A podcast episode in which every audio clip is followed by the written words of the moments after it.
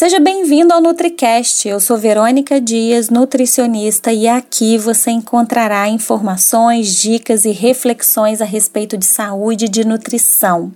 Eu quero começar o nosso primeiro episódio falando sobre padrões estéticos corporais e te convido a vir comigo numa experiência. Você deve ter alguma praça perto de você e eu gostaria que você, por alguns minutos, sentasse e observasse o fluxo de pessoas passando nesse local.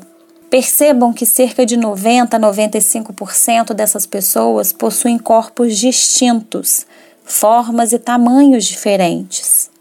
Isso contraria completamente a indústria do corpo perfeito e as mídias sociais, que fortemente vem reforçando muitas vezes o estigma do peso. E isso tudo vem disfarçado de uma preocupação com a saúde. E infelizmente isso vem muitas vezes também de profissionais da área da saúde. Quando o assunto é o excesso de peso, as pessoas acham que a opinião delas é pública e elas defendem isso como uma questão de saúde. O que já não acontece quando uma pessoa é magra. E vejam bem, estatisticamente o sedentarismo é mais perigoso que o excesso de peso.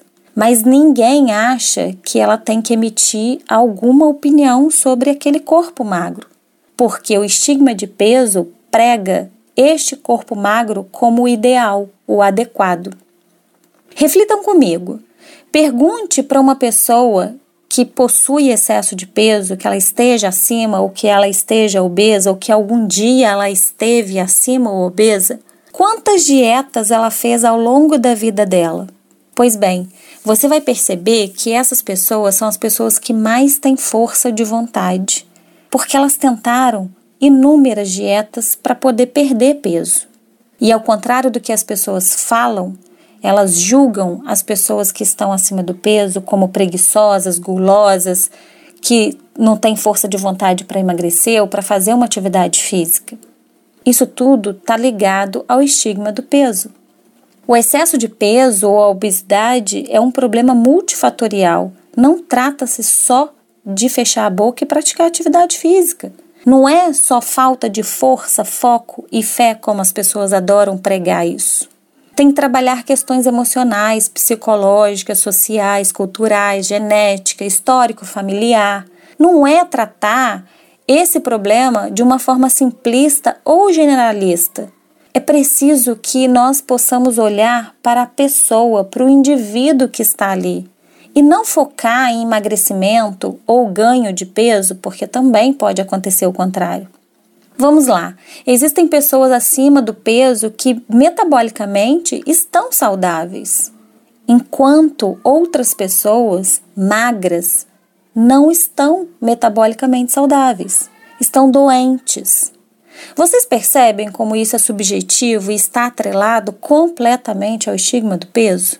As pessoas olham para outras com esse excesso e julgam, excluem, rotulam como não adequadas, não capazes, preguiçosas, pouco inteligentes.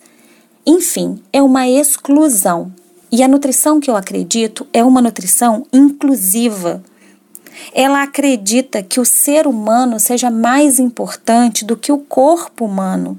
Eu acredito que a comida precisa ser valorizada antes do nutriente.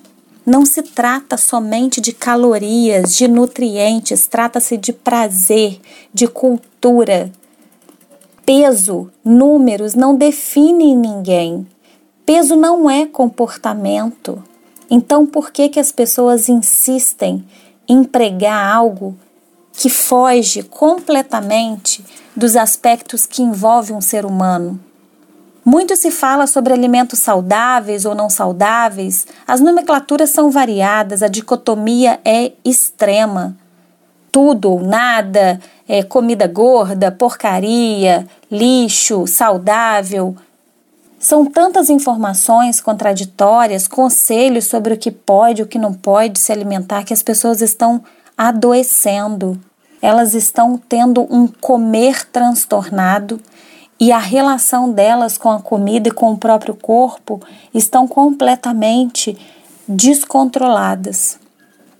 A nutrição comportamental, ela considera o porquê e o como tão importantes quanto o que se come. Veja bem, maior número de informações não é igual a maior conhecimento e nem mais saúde. Nunca se teve tantas informações a respeito de nutrição e nunca se teve tanto problema de comer transtornado, transtornos alimentares e obesidade. Portanto, mensagens consistentes e a forma de trabalhar com evidências científicas que validem o prazer de comer e o equilíbrio são peças-chave na promoção do comportamento saudável, com uma comunicação responsável, inclusiva e positiva. Eu costumo dizer que comer é muito simples, afinal de contas, o comer existe desde que o ser humano existe. A nutrição é uma ciência nova e nós aqui estamos problematizando o simples fato de comer. O comer precisa ser prazeroso, precisa ser gostoso. Ele não pode ser transtornado, ele não pode ser um ato aterrorizante, como tanto se prega por aí. Eu espero que vocês tenham gostado do nosso primeiro episódio e eu convido você a me seguir no Instagram, Verônica Peixoto Dias, e estar aqui comigo para o próximo episódio. Tchau, tchau!